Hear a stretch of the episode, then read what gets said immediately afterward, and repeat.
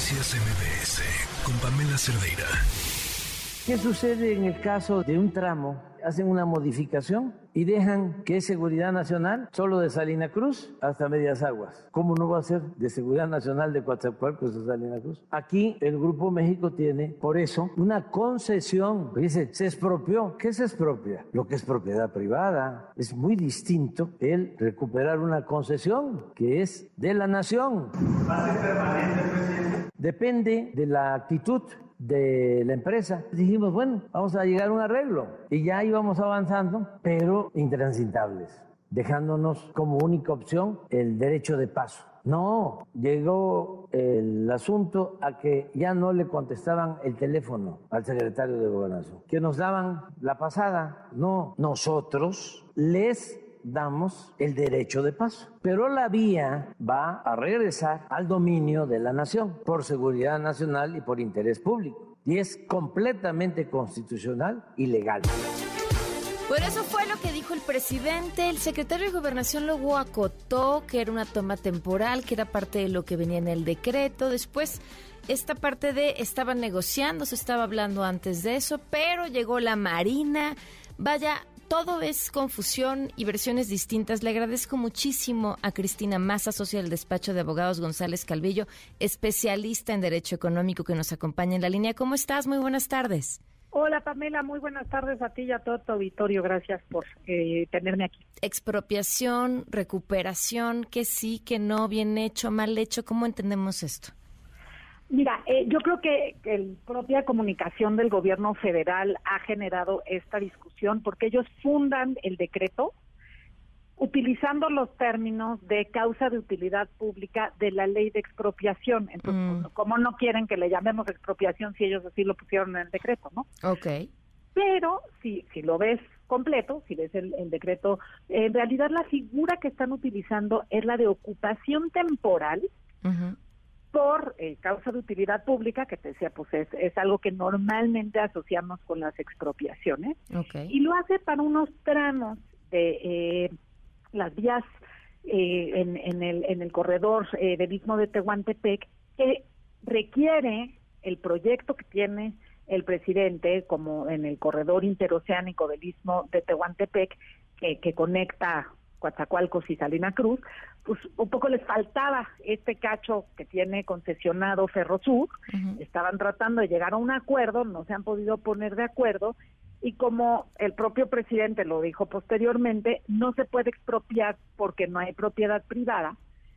No quisieron iniciar el procedimiento formal de revocación de concentración y entonces utilizaron esta figura intermedia que es la de la ocupación temporal.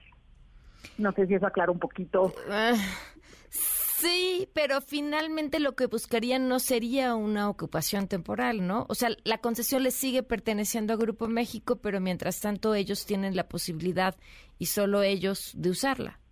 Eso es correcto. Lo que pasa es que eh, teniendo la concesión sobre las vías férreas, una cosa adicional que puede hacer Ferrosur es de hecho prestar el servicio ferroviario, ¿no? Una cosa son las vías y otra cosa son los trenes. Claro.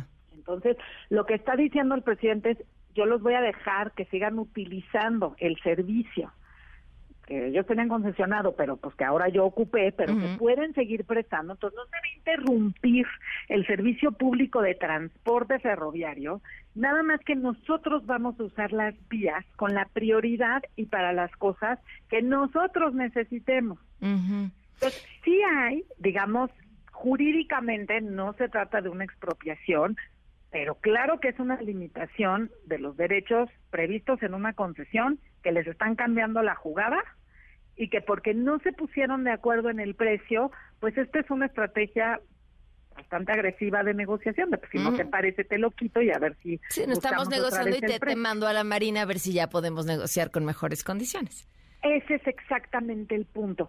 Y creo que lo importante, pues es que ya es el sello de la casa, ¿no? O sea, hemos visto de manera muy constante el intento de negociar por las buenas y si no eh, se obtiene la negociación que le guste al gobierno federal, utilizan de manera muy sueltita eh, el interés público, la seguridad nacional, la utilidad pública y todos estos conceptos que no eran para esto, no eran para forzar negociaciones, ¿no? Ahora, eh, entonces esta negociación económica sería como en pago a una terminación fuera de tiempo de la concesión o por eh, lo que habían, o sea, lo que sí pertenecía a ellos y no el paso, pero sí las vías. No sé si me expliqué. Eh, lo que lo que se estaba eh, intentando, eh, hasta donde entendemos por, la información pública que ha, puesto Grupo México, que es una empresa pública que cotiza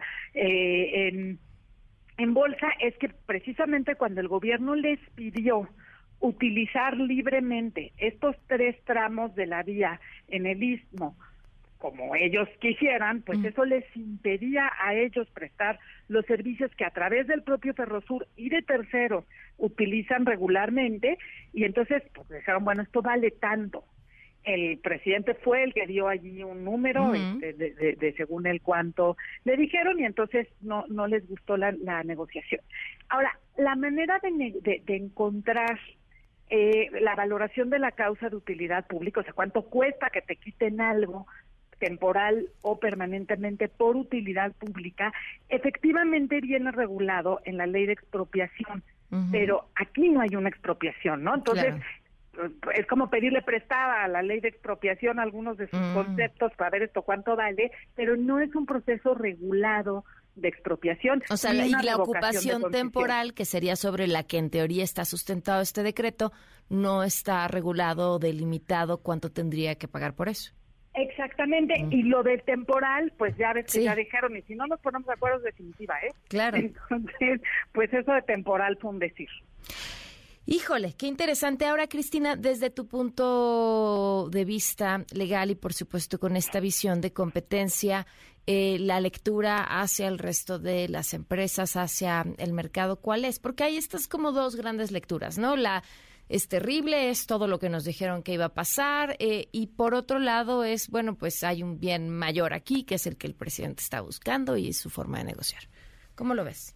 Mira, yo creo que ambas partes tienen un poco de razón. los servicios concesionados, pues nunca pasan a ser propiedad privada, y en México históricamente hemos tratado las concesiones poco como si fueran eternas y como si fueran un derecho de propiedad del concesionario. Entonces, allí hay un punto válido en que las concesiones no son una compraventa y están sujetas a condiciones.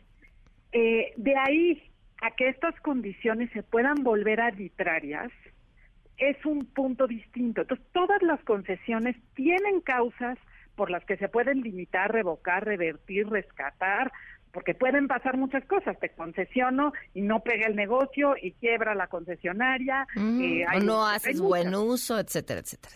Etcétera. Entonces siempre está previsto, aquí lo que pasa es que se está usando una figura que no está prevista para forzar a que sea aquí y ahorita mm. eh, esta ocupación, en lugar de como está previsto en todas las leyes del mundo.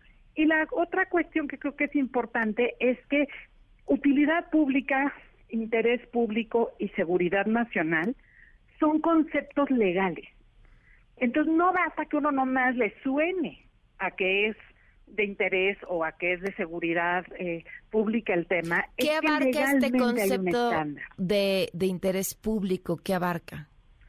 Eh, bueno, es que en cada una de las leyes en las que se utilizan los conceptos de, interés público, digamos, nos regresamos a la Constitución, que es la que establece hay, un capítulo económico de la Constitución, que son de los artículos 25 a 28, y en esos hay una cosa bien importante, que les hemos metido mano y metido mano y metido mano para diseñar un Estado que puede intervenir mucho y un Estado que puede intervenir muy poco, dependiendo de que si estás hablando de los gobiernos neoliberales, de los gobiernos eh, previos a esto, del gobierno actual, han ido reformando y ahí están las facultades y ahí están los principios que te permiten hacer, la verdad, de una cosa y de la otra, ¿no? Entonces, sí está previsto el interés público y, el y la utilidad pública en la Constitución, pero son las leyes las que te van dando la guía de qué criterios se tienen que cumplir y no basta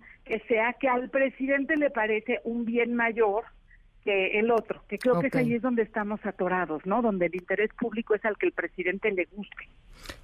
Pues muy interesante, sin duda. Cristina, muchísimas gracias por tomarnos la llamada y por explicarnos esto con tanta claridad. Muchas gracias, Pamela, y aquí estoy a tus órdenes. Un abrazo, buenas tardes. Noticias MBS con Pamela Cerdeira.